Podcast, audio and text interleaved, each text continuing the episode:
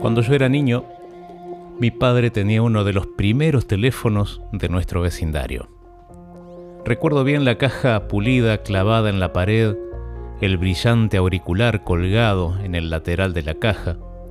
Yo era demasiado pequeño para alcanzar el teléfono, pero solía escuchar con fascinación cuando mi madre hablaba por él. Entonces descubrí que en alguna parte dentro de ese maravilloso dispositivo vivía una extraña persona. Su nombre era Información por favor, y no había nada que ella no supiese. Información por favor podía proporcionarte el nombre de cualquiera y la hora exacta.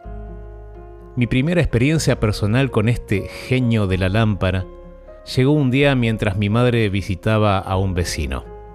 Divirtiéndome con el banco de herramientas del sótano, me aplasté el dedo con un martillo el dolor era terrible, pero no parecía haber ninguna razón para llorar porque en la casa no había nadie que me pudiera consolar.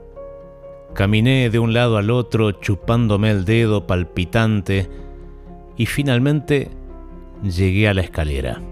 El teléfono. Rápidamente corrí por el taburete en el recibidor, lo arrastré hasta el rellano de la escalera. Subiéndome a él, descolgué el receptor y lo mantuve junto a mi oreja. Información, por favor, dije al micrófono justo sobre mi cabeza. Un clic o dos y una vocecita clara habló a mi oído. Información. Sí, me lastimé el dedo. Y ahí sí, las lágrimas llegaron sin demasiado esfuerzo porque ahora tenía audiencia. ¿No está tu madre en casa? No, no hay nadie más, sollocé. ¿Estás sangrando? No, me golpeé el dedo con el martillo y me duele. ¿Podés abrir la heladera? preguntó. Le dije que sí, y entonces me sugirió que corte un trocito de hielo y lo mantuviera junto a mi dedo. Después de aquello, llamaba a información por favor para cualquier cosa. La llamé para que me ayudara con la geografía, me dijo dónde quedaba Filadelfia, me ayudó con matemáticas, me dijo que mi ardilla comería frutas y nueces. Para aquel entonces, nuestro canario murió y entonces llamé a información por favor y le conté la triste historia. Ella escuchó y me dijo lo que normalmente los adultos dicen para consolar a un niño, pero no me era suficiente. Le pregunté por qué los pájaros pueden cantar tan bellamente, llevar alegría a todas las familias, para después terminar como un montón de plumas en el fondo de la jaula. Y ella, sintiendo mi profunda tristeza, me dijo sencillamente, Paul, acordate que hay un mundo feliz más allá. Y algún día podrás seguir cantando ahí. Cuando tenía nueve años me mudé a través del país a Boston y extrañé mucho a mi amiga. Información por favor pertenecía a aquella vieja caja de madera de la otra casa y de ningún modo pensé intentarlo con el increíble y brillante nuevo teléfono que estaba en la mesa del recibidor. Cuando llegué a la adolescencia los recuerdos de aquellas conversaciones infantiles en realidad nunca me abandonaron. Me daba cuenta ahora cuán paciente, comprensiva y amable era ella para haber gastado su tiempo en un niño pequeño.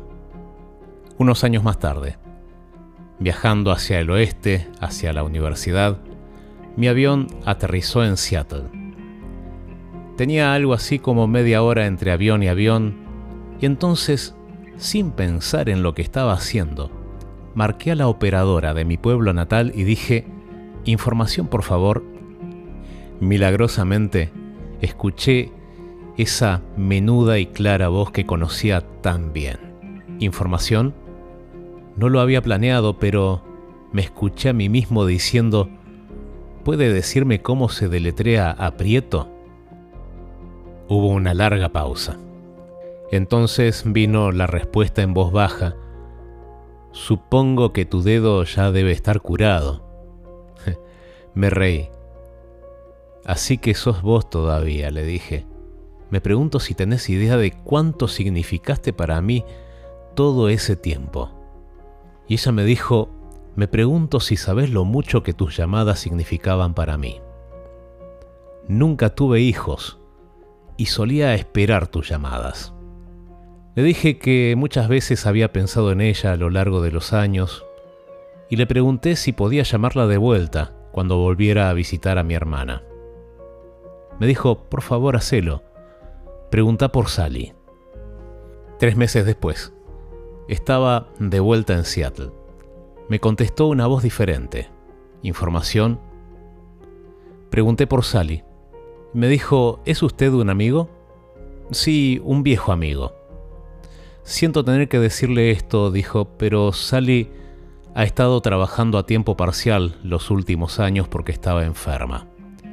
Murió hace cinco semanas. Y antes de que pudiera colgar, me dijo, espere un momento. ¿Dijo que su nombre era Paul? Sí. Bueno, Sally dejó un mensaje para usted. Lo anotó por si usted llamaba. Déjeme leerlo. La nota rezaba, decile que sigo creyendo, que hay un mundo feliz más allá. Él sabrá lo que quiero decir. Le di las gracias y colgué.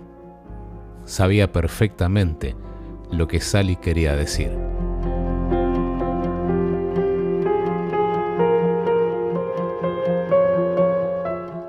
¿Extrañas a personas que perdiste?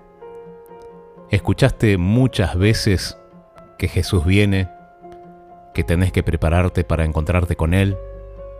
¿Escuchaste de ese mundo donde no habrá más lágrimas, muerte, despedidas, pero el tiempo pasó y casi ya lo dejaste de esperar? Te voy a decir algo. Este mundo no da para más. Se cae a pedazos. Jesús viene y te lo estás perdiendo. ¿Y sabes algo?